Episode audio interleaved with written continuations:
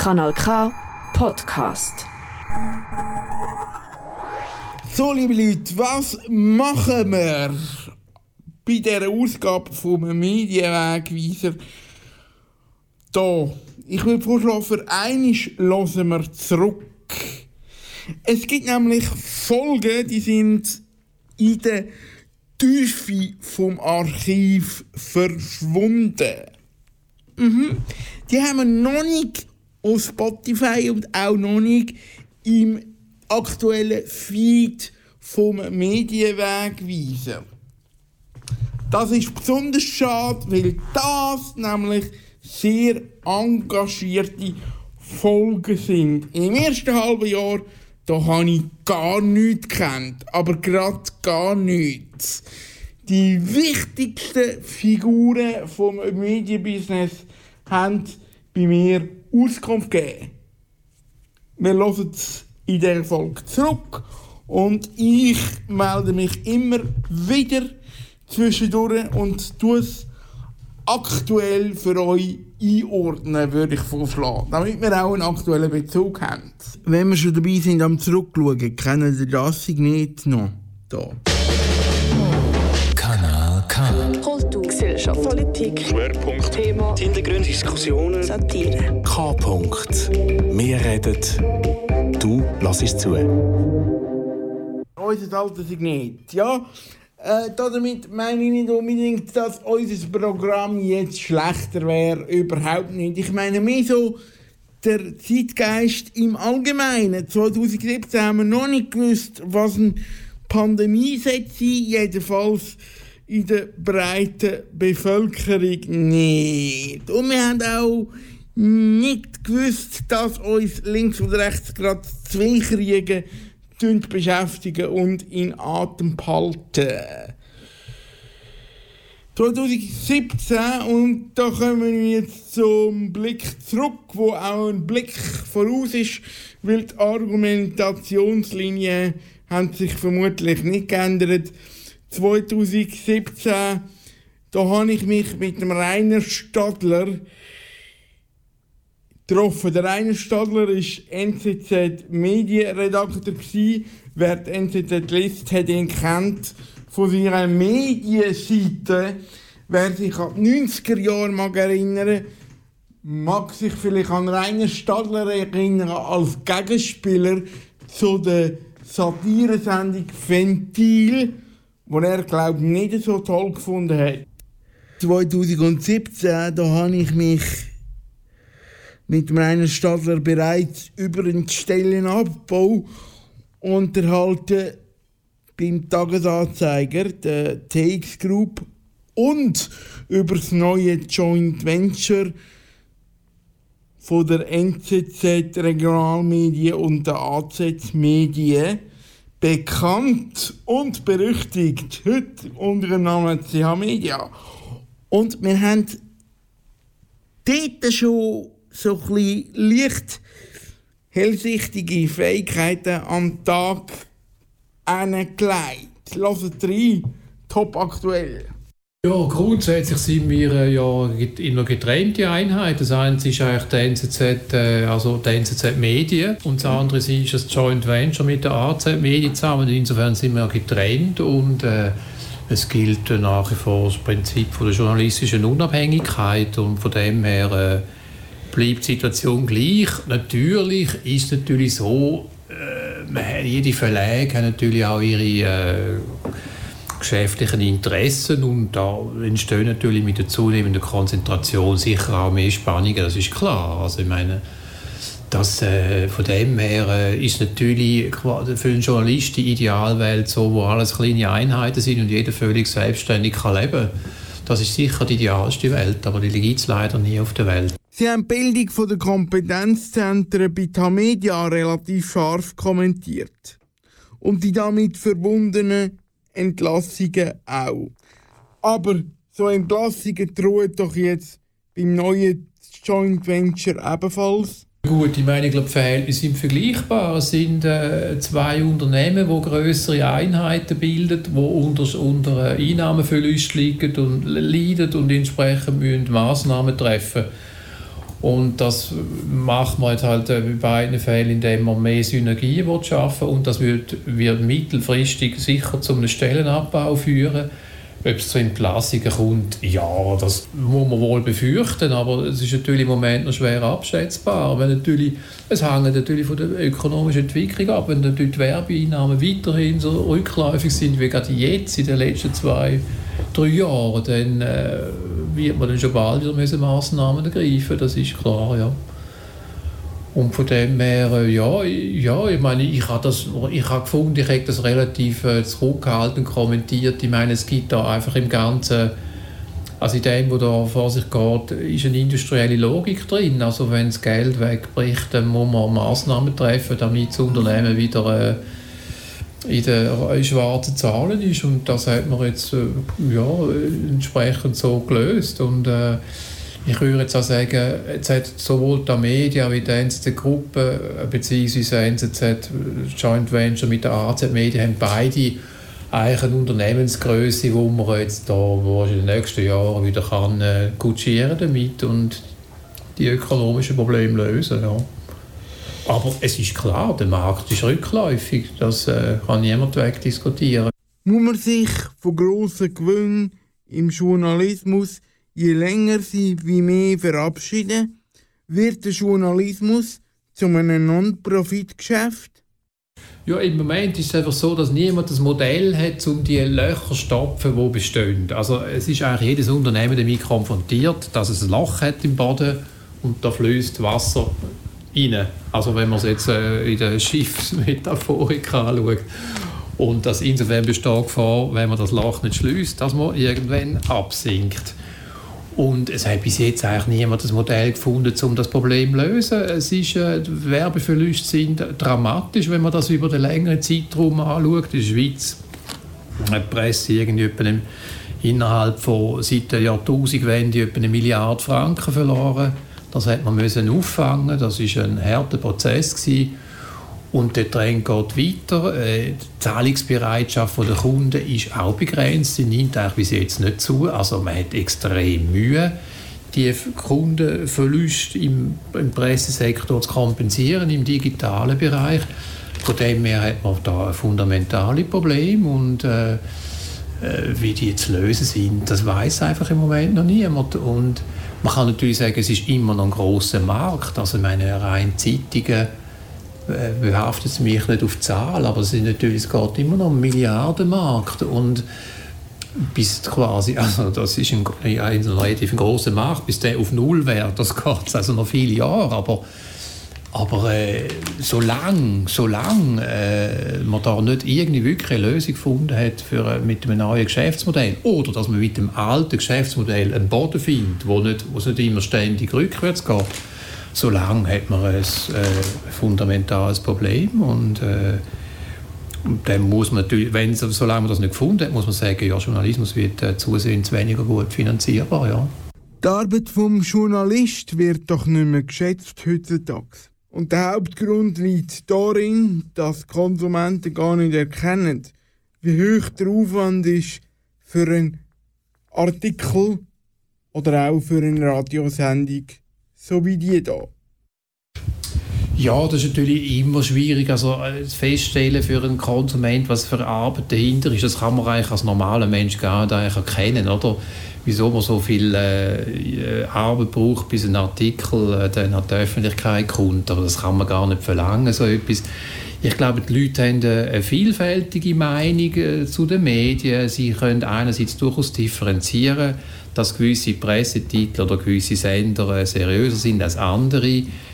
Sie wissen das auch äh, durchaus zu schätzen, aber das ist sicher so, es leiden alle eigentlich unter Informationsüberfluss und wenn Sie da halt mal einen Artikel oder der andere nicht erscheint, dann ist für Sie das kein Verlust, weil Sie haben immer noch viele Alternativen und und man hat, wenn Sie Ihr tägliches Verhalten im Internet anschauen, dann äh, muss man sagen, man hat, man hat ja auch eine Vermeidungsstrategie entwickelt. Wenn uns mal irgendwo eine Paywall oder eine Zahlungsaufforderung aufpoppt, dann sagt man sich, ja, ungünstig, ich hätte es zwar gerne gelesen, aber Es gibt ja nebenzu noch viele andere Sachen, interessante Sachen.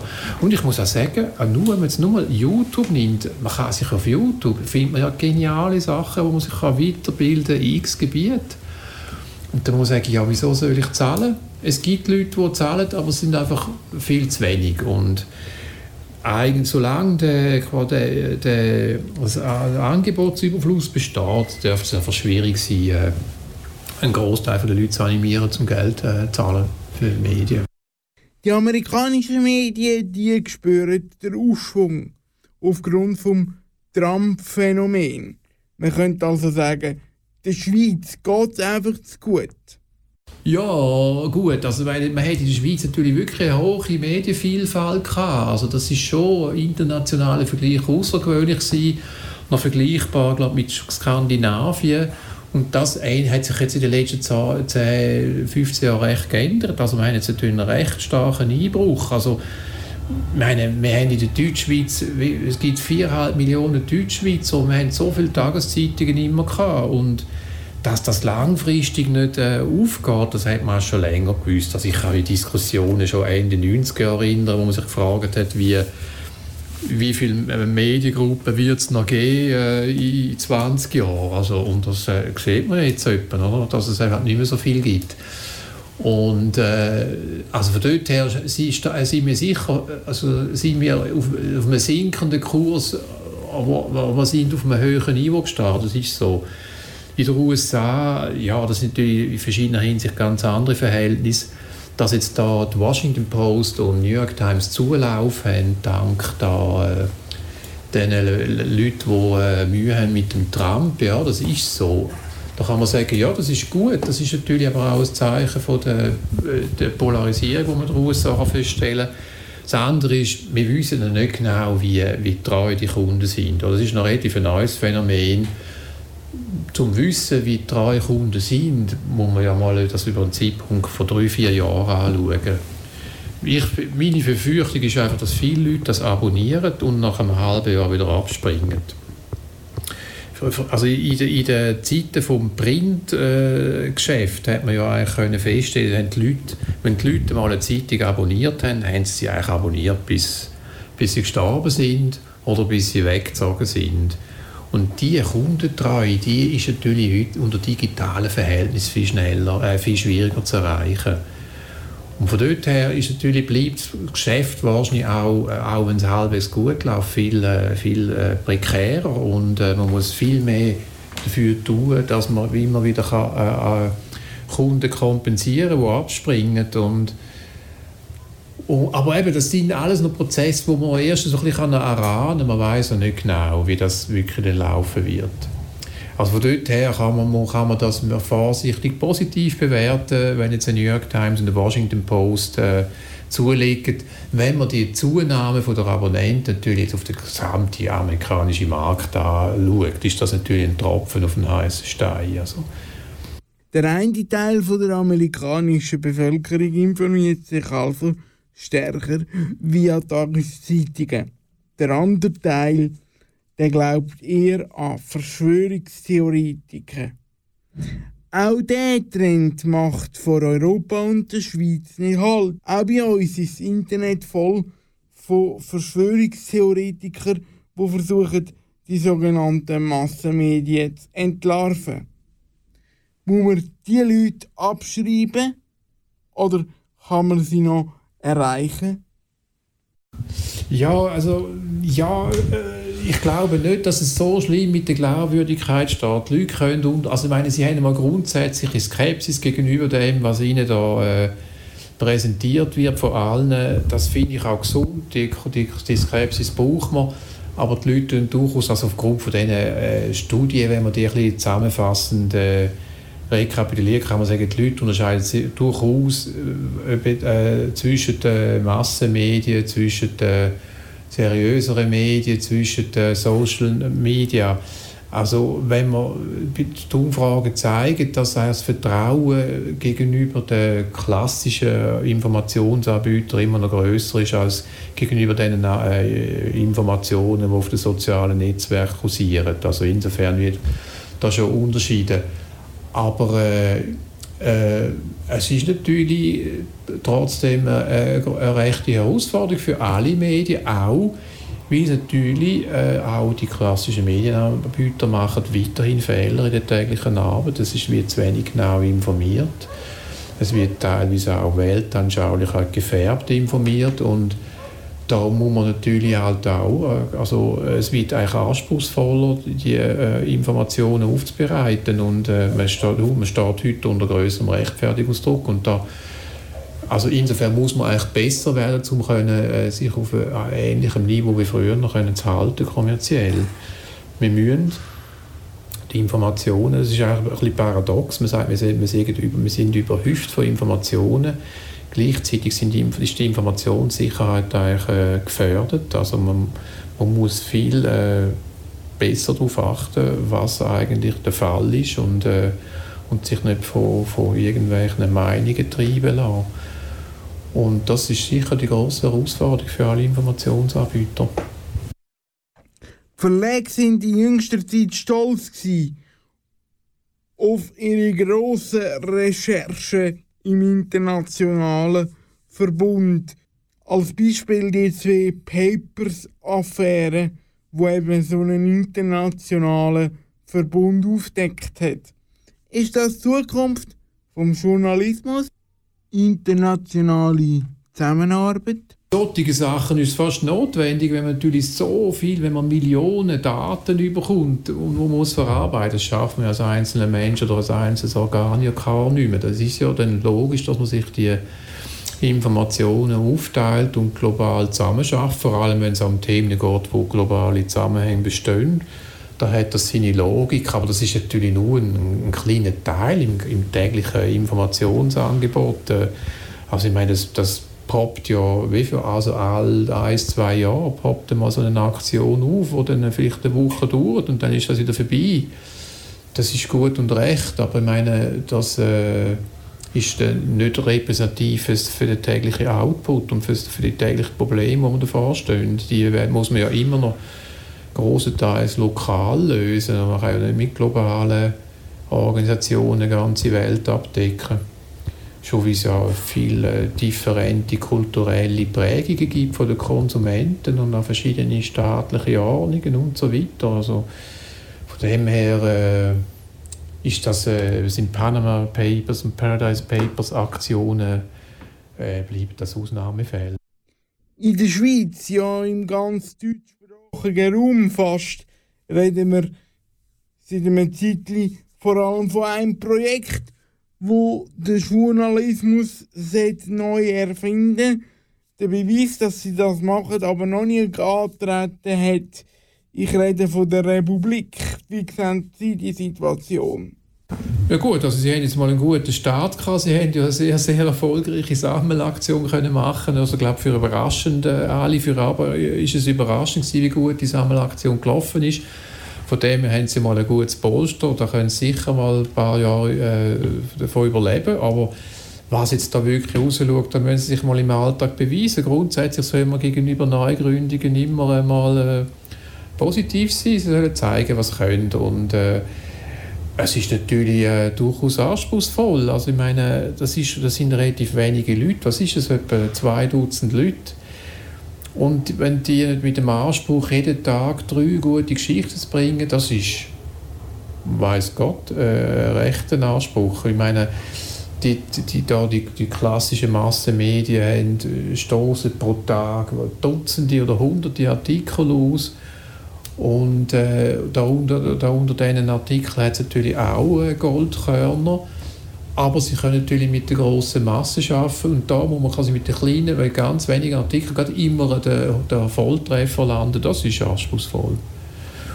Und man wird es sehen. Also, es ist, es ist natürlich sicher ein Projekt, das im Trend ist. Also man hat natürlich Nebst den Massenmedien, die immer noch stark sind, hat man natürlich eine grosse, nebenzu eine grosse Segmentierung und äh, wir werden mal noch in nächster Zeit mal einen Artikel zu dem haben. Es gibt auch in der Schweiz auch schon extrem viele kleine so online, äh, also journalistische Websites, die dieses und jenes machen. Also, und das wird natürlich noch zunehmen. Republik ist eine von denen.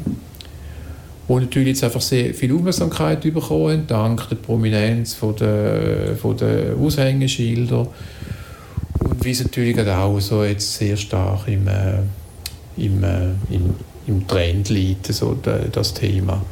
Es drückt sicher auch eine gewisse Unzufriedenheit aus gegenüber den Entwicklungen in den Hauptmärkten, in den Massenmedien. Das ist so.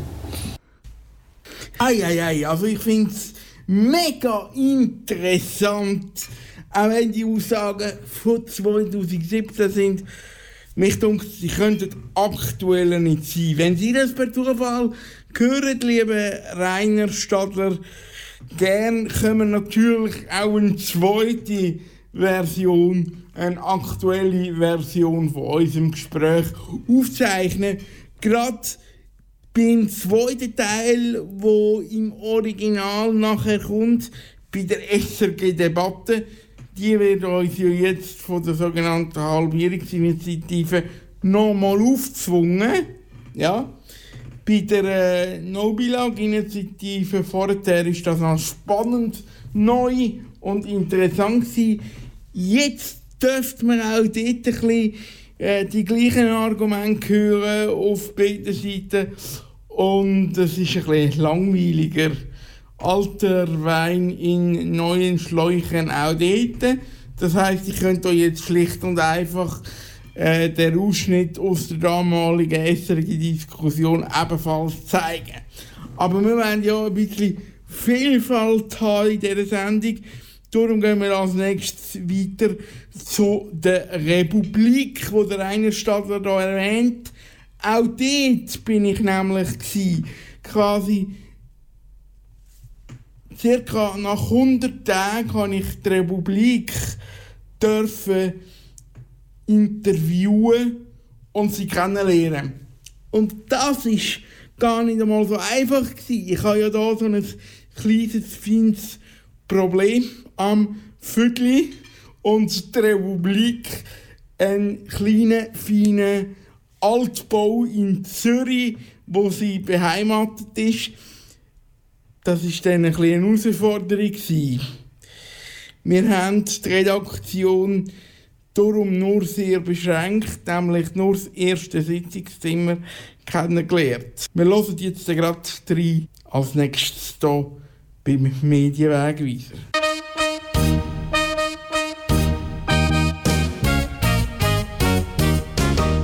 Ich diskutiere mit Christoph Moser, Gründungsmitglied der Republik und aktuell Co-Chefredakteur zusammen mit Konstantin Seibz.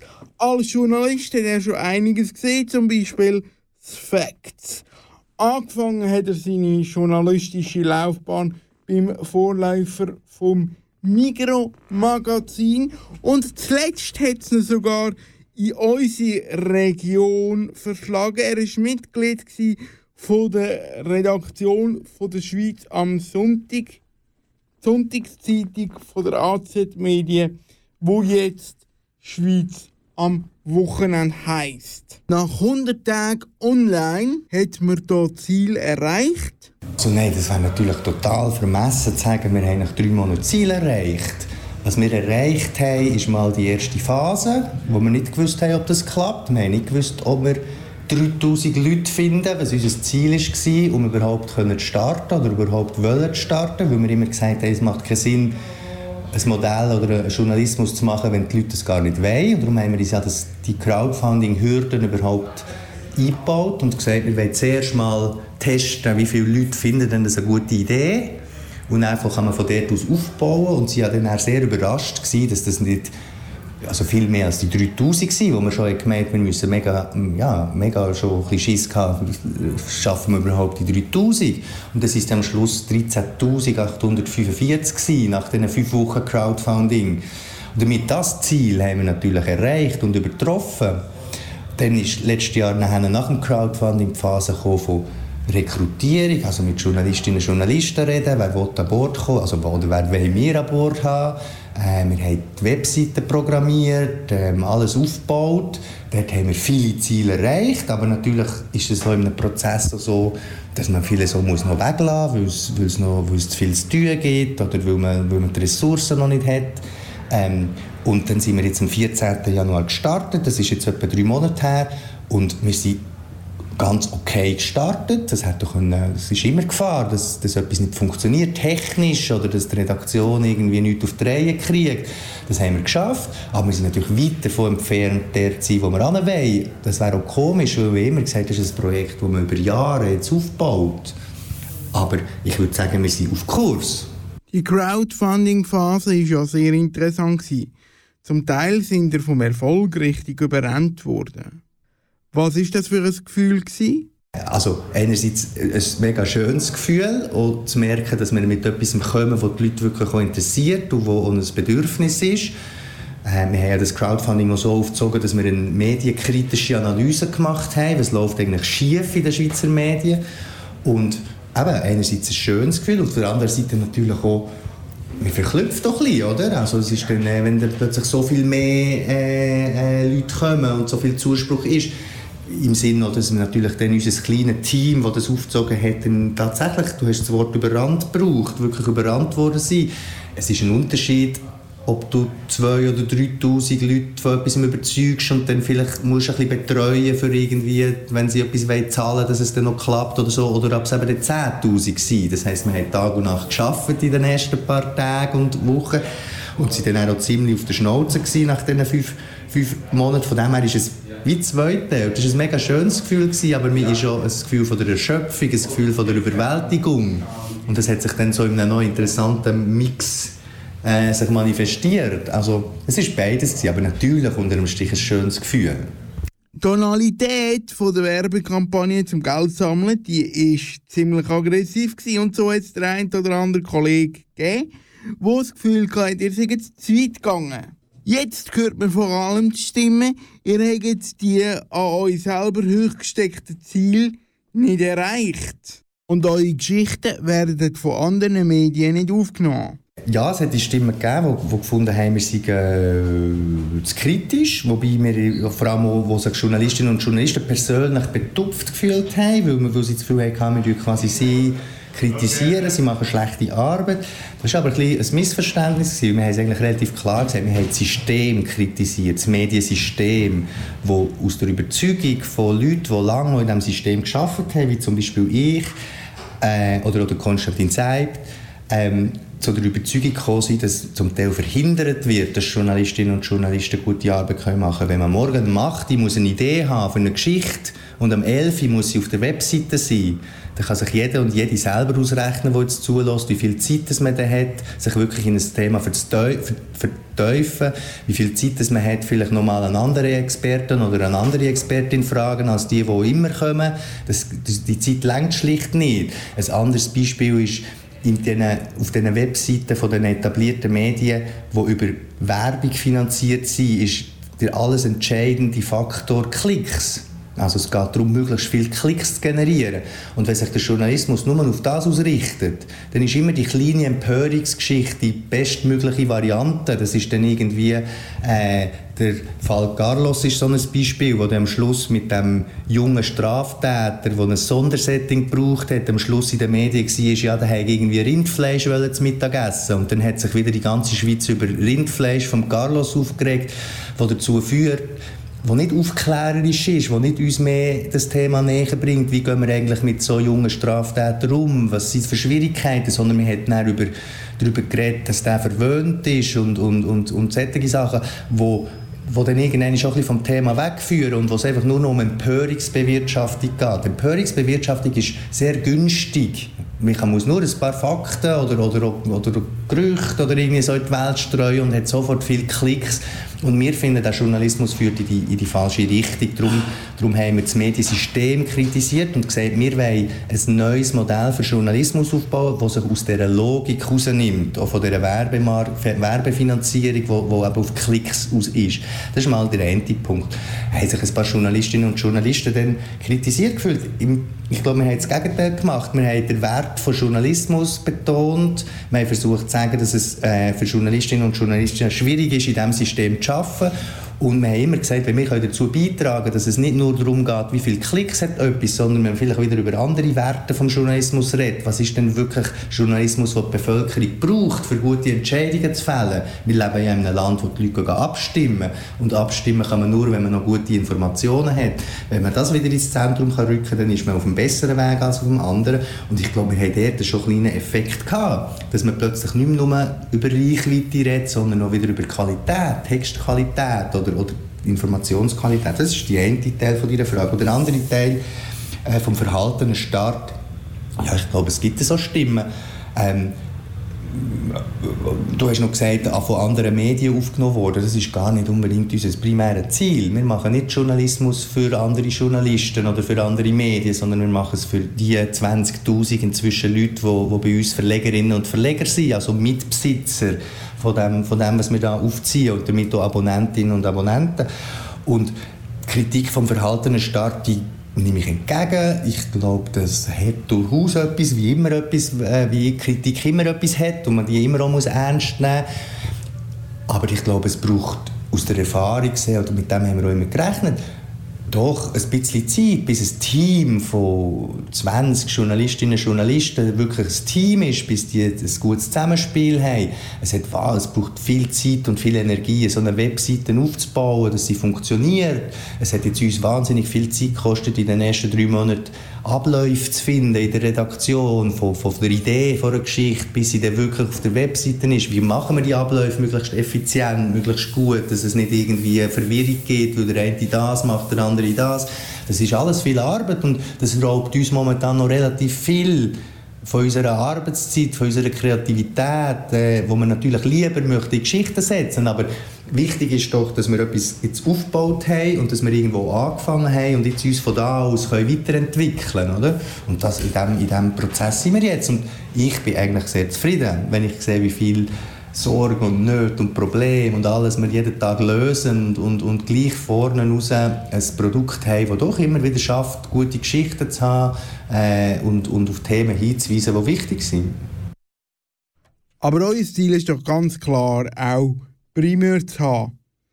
Auf alle Fälle weiset ihr ja selber, wenn ihr ähnliche Projekte besuchen wie zum Beispiel auf Frankreich, im Fall von Mediapar, auf die erfolgten Gousset, die die Kolleginnen in Frankreich geleistet haben. Also unser, unser Ziel ist, Journalismus zu machen, der etwas auslöst. Journalismus braucht, ist, ist, ist, ist das Wichtigste, dass, dass, er, dass er äh, einen Impact hat, dass, dass, dass eine gesellschaftliche Diskussion daraus entsteht. Dort haben wir sicher noch ganz, ganz viel Luft nach oben.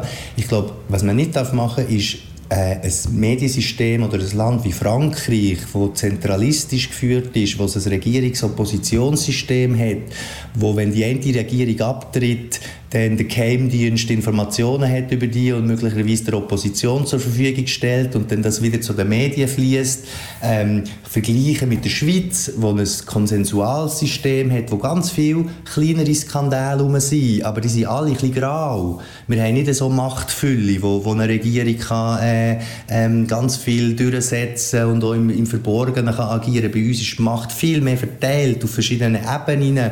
Ähm, das heißt, du kannst das nicht einfach eins zu eins vergleichen. In Frankreich ist das Modell, das Mediapar macht, äh, absolut wichtig. Da gehören ganz viele Medien, grosse Firmen, Waffenhändler, äh, ähm, die grossen traditionellen Zeitungen aufgekauft haben und dadurch ähm, zum Teil über gewisse Sachen nicht mehr geschrieben wird. Und dort hat Mediapar eine Lücke besetzt. In der Schweiz ist unser unser Anspruch eher zu sagen, wir wollen erklärende, aufklärende Artikel machen, wo den Leuten mehr äh, Einordnung gibt, zu verstehen, warum passiert etwas so, warum passiert etwas so. Ähm, und wir haben zum Beispiel Investigation nicht versprochen, weil wir haben gefunden, Investigation versprechen ist gefährlich. Wir haben immer gesagt, wir wollen nur versprechen, was wir halten können.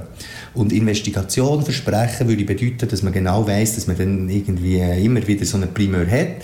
Aber das ist eine lange Aufbauarbeit, bis man auch, bis unsere Journalistinnen und Journalisten, die da sind, in, in Kombination mit der neuen Medienmarke Republik, die wir jetzt aufbauen, auch von Whistleblower oder von anderen auch wahrgenommen wird und dann überhaupt erst an den Punkt kommen, wo dann vielleicht auch mal Informationen kommen, die dann so etwas könnten auslösen Das ist ein Prozess und hätten wir das versprochen, dass wir das einfach machen, wäre das eine Anmassung gewesen, weil das kann man nicht versprechen. Aber dass es ein Ziel von uns intern ist, uns in diese Richtung zu entwickeln, Neben dem, dass wir erklärende Artikel haben, einordnende Artikel, das ist klar. Aber ähm, ich glaube, äh, dass, dass, dass, es nicht, dass das nicht etwas ist, was man versprechen sollte, sondern man muss es dann machen. Und wenn es dann da ist, ist es dann da und dann ist es dann cool. Und ganz uninvestigativ sind wir auch nicht gewesen. Also Doping-Recherchen, die gezeigt hat, dass die Gläschen, die Sportlerinnen und Sportler äh, ihre Urinproben müssen reintun für Dopingprobe manipulierbar ist, wo man in Zusammenarbeit mit der ARD Dopingredaktion über Monate recherchiert hat. Das ist ein wenn du jetzt so willst, ein Weltprimeur gewesen. Das hat rund um die Welt äh, ähm, für Aufregung und für Schlagzeilen gesorgt. Ähm, ich bin jetzt, eben, wenn ich sehe, was wir schon alles aufgebaut haben daneben und überhaupt ein neues Team und alles so, weißt, vor vier Monate ist da, wo du jetzt bist in der Redaktion, noch nichts rum gewesen. Also, oder erst ganz wenige Sachen. Das ist erst in den letzten Monaten entstanden. Und daneben dann so etwas können machen da bin ich schon recht zufrieden. Aber hey, wir sind noch weit davon entfernt, total zufrieden sein und so. Das wäre auch falsch. Sondern wir sind hungrig, wir wollen weh. Und wir sind aber auch sicher, dass wir in den nächsten Monaten und Jahren auch noch ganz viel mehr werden können machen. Vor allem, wenn wir dann mehr Zeit haben, wirklich noch für Journalismus zu setzen und dort zu arbeiten und ein bisschen weniger noch internen Aufbau, Abläufe, technische Probleme müssen lösen Also dann wird ja wieder mehr Raum frei, für so Sachen zu machen. Gib uns mal einen Einblick in so eine Recherche-Kooperation zwischen verschiedenen Medienhäusern. Warum braucht es die und werdet ihr als kleines Medienhaus hier ernst genommen? Warum gibt es so Recherchekooperationen? Weil es manchmal so ist, und das ist ja jetzt sowohl im Fall Doping wie im Fall Cumex so gewesen, dann Verbindungen in die Schweiz gibt. Ah, das ist der Dopingarzt in Bern zum Beispiel, wo unsere beiden Journalisten Journalistinnen Silke Grunwald und Carlos Hannemann in Bern aufdeckt haben. Das ist etwas, was natürlich eine Redaktion vor Ort besser machen kann, als wenn jetzt irgendwie Leute aus der ARD-Doping-Redaktion anreisen und dann äh, in Bern äh, ohne Ortskenntnis und ohne Netzwerk vielleicht nicht weiterkommen. Das ist mal ein Grund, warum das es äh, so Recherchekooperationen gibt. Bei Cumex war es sehr so, gewesen, dass es um 1800 Seiten Gerichtsmaterial und, und Unterlagen gegangen ist, wo man ja zuerst muss durchschaffen muss. Also die muss man alle mal lesen, dann muss man alle, äh, alle Fakten mal aus diesen Dokumenten heraus extrahieren. Das ist wahnsinnig viel Arbeit und je mehr Köpfe dass man das verteilt, desto besser. Darunter liegt aber noch etwas anderes. Wir leben heute in einer globalisierten Welt. Und ganz viele Themen, die uns beschäftigen, äh, vom Klimawandel angefangen als, als extremstes Beispiel, wo ein globales Thema ist, bis aber auch Steuerthemen ähm, oder eben Dopingnetzwerk, das sind heute globale Themen, die, die so weit verstrickt sind über, über, über mehrere Länder, dass es eben sinnvoll ist, wenn sich der Journalismus nicht nur wie das organisierte Verbrechen oder die Wirtschaft oder zum Teil Politik im, im Sinne von globaleren Zusammenkünften wie EU oder so, sich auch der Journalismus ein bisschen globalisiert und, und, und Ressourcen und zusammenlegt und sagt, wir müssen, wenn wir Strukturen oder, oder Missstände aufdecken wollen, ähm, ist das eben meistens nicht etwas, das nur gerade vor der Haustür kannst anschauen kannst. Vielleicht gibt es auch einen Aspekt, aber das ist dann nur ein Aspekt. Und um das grosse Ganze zu verstehen, muss man das Ganze sehen. Und dort ist es total sinnvoll, mit anderen zusammenzuarbeiten. Also es hat verschiedene Gründe, warum das, das für uns äh, interessant ist, so, so Rechercheverbünde zu arbeiten.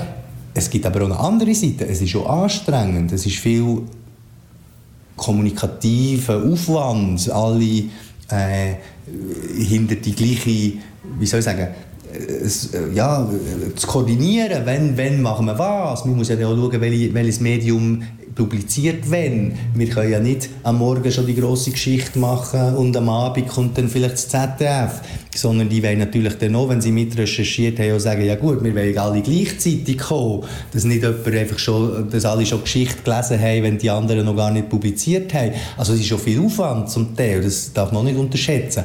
Aber wir haben mit der Silke Grunwald eine Journalistin an Bord, die wo, wo sehr äh, versiert ist im, im global Schaffen und, dadurch auch Themen aufgreifen, die man eben nicht aufgreift oder nicht kann aufgreifen wenn man nur im, im Berner Bundeshaus ist. Hey, hey, hey, habe ich spannende Frage gestellt.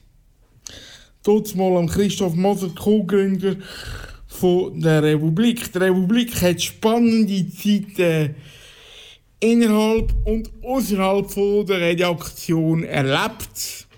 Die Insider wissen, auf was sie sich anspielen. Und sie gibt immer noch. Und in Bezug auf Aktuelles und Aktualität, die ist ja jetzt auch gegeben, weil der Fall Galos beschäftigt uns jetzt immer noch oder schon wieder. Der Zürcher Straftäter ist jüngst aus dem Strafvollzug entlassen worden und an dieser Stelle wünschen wir ihm alles Gute auf dieser Welt. Persönlich, das ist nicht nur eine Radiosendung, das ist auch die Webseite, geführt vom persönlichen Verleger Matthias Akaret. Mit ihm habe ich mich ebenfalls schon in einer ersten Version unterhalten. Klammern auf, es gibt bald auch eine zweite Version von dem Gespräch, Klammern dazu. Wir lassen jetzt aber an dieser Stelle zurück in die erste Version von dem Gespräch zu No Bilag 1 quasi. Eben, es gibt ja nochmal die ganze Diskussion rund um SRG, ja oder nein und in welcher Form. Die Diskussion wird uns quasi uns, ein Medienwegweiser, aber auch der ganzen Medienbranche noch einmal aufzwungen.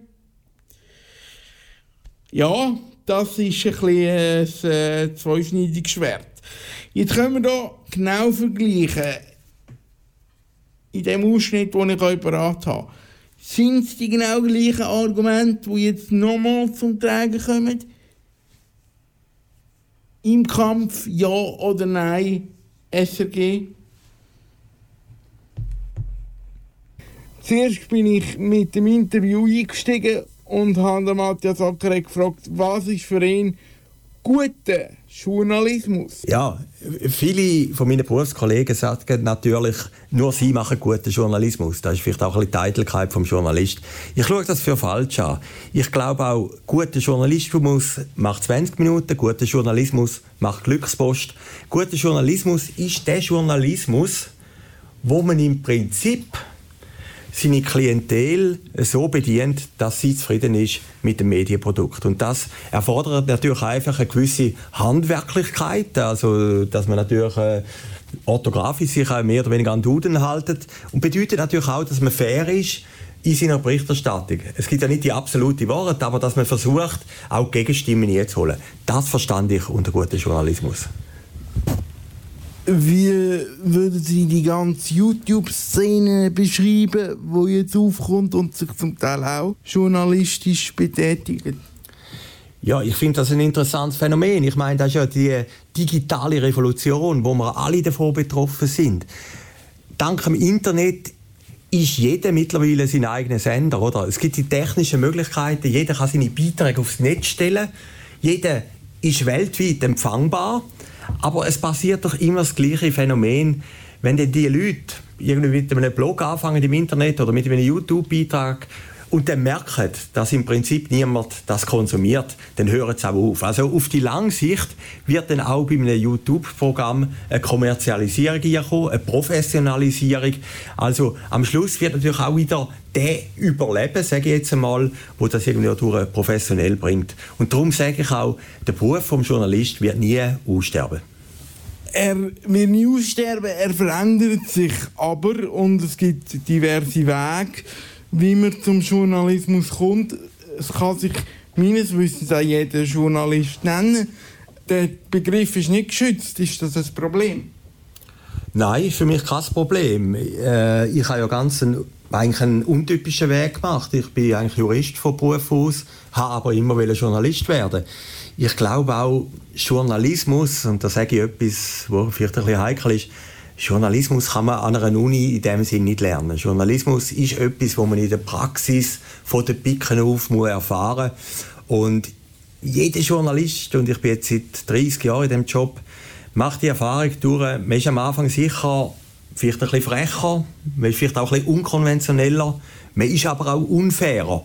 Und je länger man auch äh, Lebenserfahrung aneignet, wird man dann natürlich auch in dem Sinn professioneller. Also Journalismus lernt man beim reellen Leben, oder? Und ich glaube, das ist wirklich eine der wenigen Berufsgattungen, die man in der Uni nicht lernen kann. Und dann sind wir darauf gekommen, dass der Journalismus über den Journalismus selber ein Nischenprodukt ist. Die treuesten Kunden von persönlich.com sind dann auch Berufskollegen von Matthias Ankaret, Journalisten oder Werber sowie PR-Leute, Leute also aus der Kommunikationsbranche selber.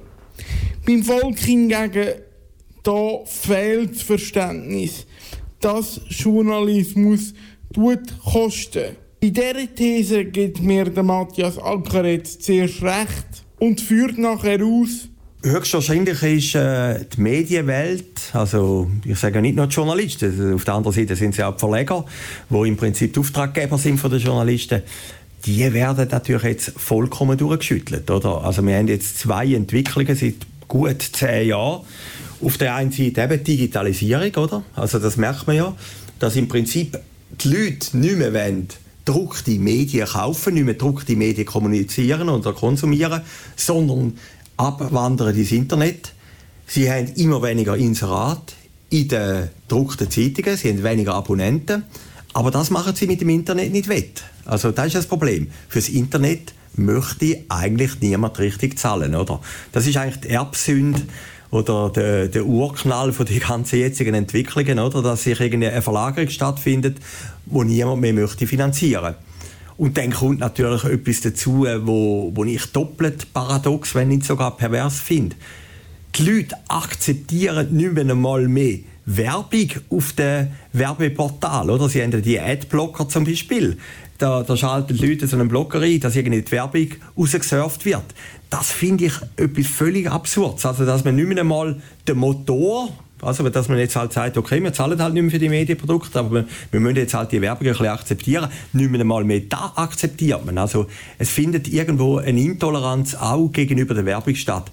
Und das ist natürlich eine gefährliche Entwicklung, oder? Also, wenn der Konsument nicht mehr zahlen will, gleichzeitig auch nicht mehr die Werbung akzeptiert. Wir haben das zum Beispiel erlebt, wo die Sonntagszeitung auf der ersten Seite Werbung gemacht hat für den Mercedes 5. Mögen Sie sich noch erinnern? Hat es einen riesen Aufschrei gegeben. Aber was der Konsument und der Leser vergisst, man muss heute auch ungewöhnliche Werbeformen machen. Zum einen, dass man überhaupt die Auftraggeber, die noch im Print gehen kann, befriedigen und auf der anderen Seite, dass man auch eine Aufmerksamkeit generiert. Aber das Verständnis der Konsumenten ist relativ klein. Und, und das finde ich die gefährliche Entwicklung. Oder? Wir haben eine Geiz ist Geil-Mentalität in allen Bereichen, aber bei den Medien ist sie noch doppelt so stark. Also nichts mehr zahlen, auch für Qualitätsprodukte nichts mehr zahlen und auf der anderen Seite keine Werbung akzeptieren, oder? Der Erträge sind doch aber wieder zurück bei den Verlagen, weil sie in Internetfirmen investiert sind. Zum Beispiel Tamedia mit Homegate. Nur müssten die Erträge den Journalismus halt wieder finanzieren. Wie früher mit dem Stelleninserat-Teil im Tagesanzeiger. Grundsätzlich würde man mal sagen, es gibt Verlage, die bei dieser ganzen Internetgeschichte dabei sind und andere Verlage, die sich ein bisschen verpasst haben.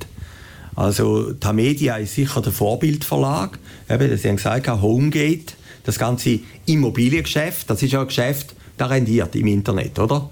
Das ist ja jetzt nicht, was ich vorhin gemeint habe, die News-Kanäle, die vom Internet sind. Also Homegate, das rendiert.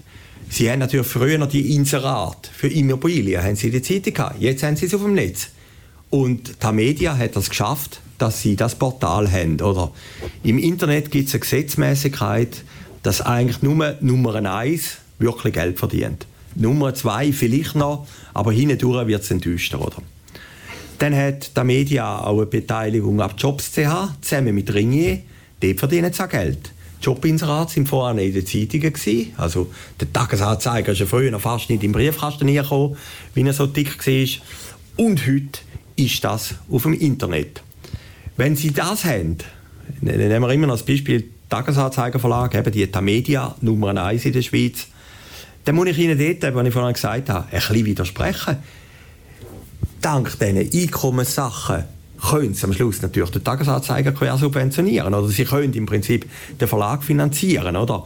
Also, äh, ich muss mich auch immer ein bisschen wehren gegen den Vorwurf, dass man sagt, der Tagesanzeiger macht keinen guten Journalismus. Wenn man die Produkte anschaut, würde ich sogar behaupten, Zeitungen sind noch besser wieder vor drei, vier Jahren. Es hat einfach vielleicht weniger Leute, die dort arbeiten. Es ist ein bisschen abgespeckt worden. Aber wenn wir jetzt den nicht ganz zu definierenden Begriff Qualität nehmen, sind das sehr gute Produkte.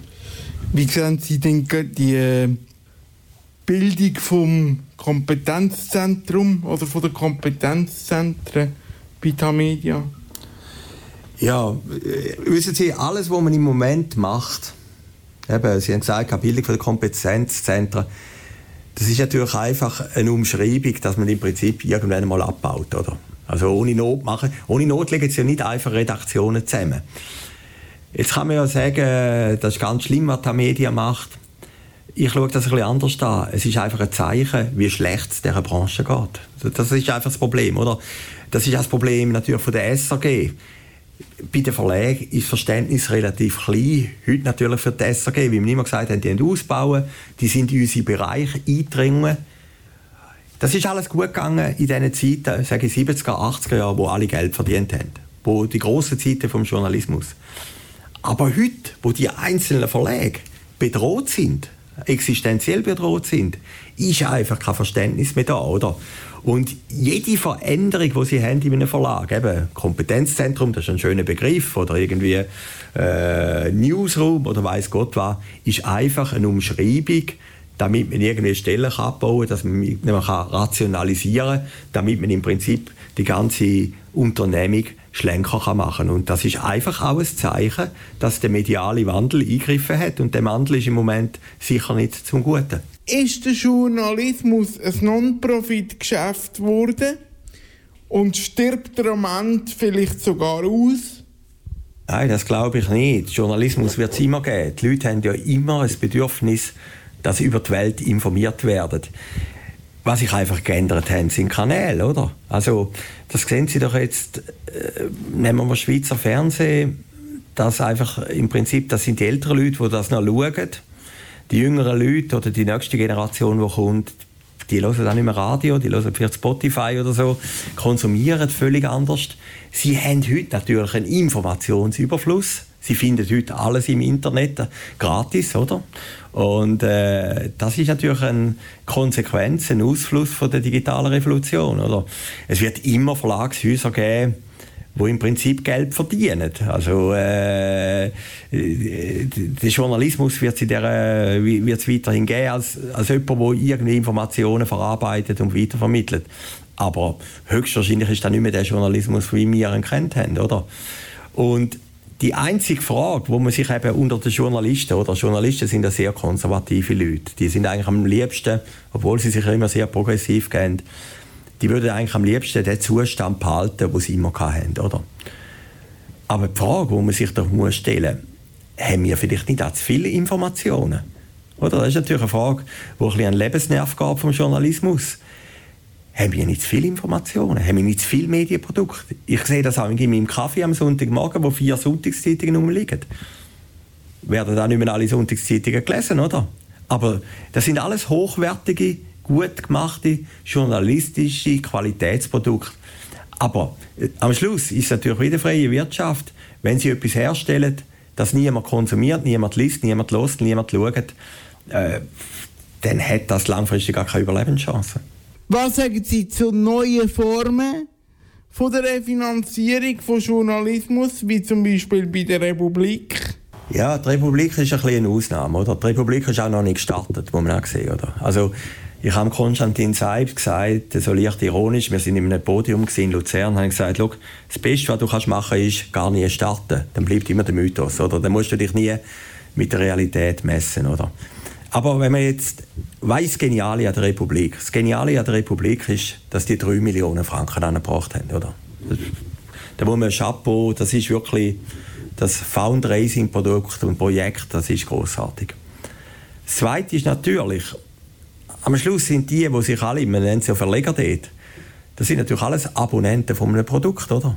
Und die werden natürlich nach einem Jahr sagen, ist ein gutes Produkt oder ist ein weniger gutes Produkt und dann entscheiden, ob sie weiterhin einzahlen oder nicht. Und dann drittens ist, sie haben auch einen grossen Sponsor im Hintergrund, das darf man auch nicht vergessen. Oder? Also auch die Republik hat bis jetzt den Journalismus nicht völlig neu erfunden. Aber die Stärke ist, dass sie gar nicht antreten sind. Vielleicht sind die besten Medien die, die gar nicht auf die Sendung gehen, oder? wo man dann irgendwie von einem Mythos lebt, es könnte dort ein besserer Journalismus stattfinden ohne dass der Beweis je erbracht werden muss. Da sind wir wieder bei der Republik. Im Original Datenträger von Dotsmal sage ich an dieser Stelle, dass es ein Ziel wird sein, mich mit der Republik zu unterhalten. Wir wissen jetzt, das habe ich geschafft.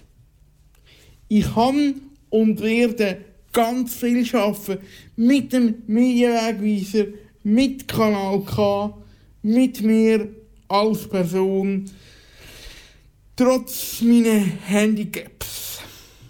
Ja, liebe Hörerinnen und Hörer, ich habe viel geschafft und ich werde viel schaffen. Wer jetzt sagt, das kann natürlich jeder so zurückschauen und euch sagen, was er alles geschafft hat im Verlauf von dieser Produktion, von diesem Produktionsnachmittag, haben sich bei mir wieder jenste Türen aufgetan, damit es mit Live- und Original-Content weiter gehen kann. Das ist ein Kanal K Podcast Jederzeit zum Nachhören auf kanalk.ch oder auf deinem Podcast App.